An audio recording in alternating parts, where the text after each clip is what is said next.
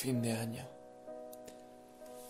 En un par de días acabará este año y comenzará uno nuevo, el primero en que ya no te necesite.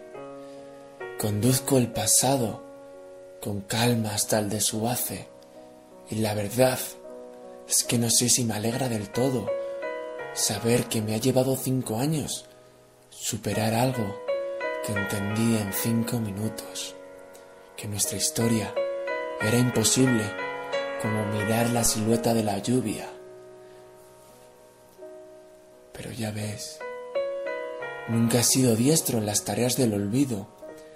Nací sin saber descifrar bien la caligrafía de un adiós. Y resulta agotador que en nuestras cabezas siempre tenga que ser todo para siempre.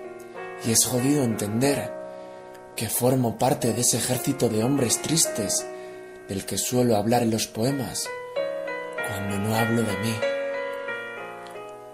No es hablar de una edad en que el sudor dictaba el horario de las sábanas, ni de tu dulce recuerdo cuando me hacías amor en la cocina. No es eso.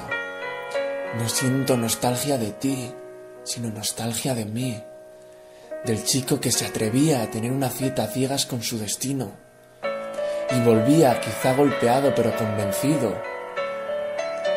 Buscábamos olvidar y lo logramos. Aquí te dejo la herida de la victoria, de entender que ese olvido saber que en el fondo no fue posible nuestra historia y que ahora hay que desaprender el camino que conduciéndome a esa ciudad llamada nosotros me llevó, me llevó tan tan lejos de mí.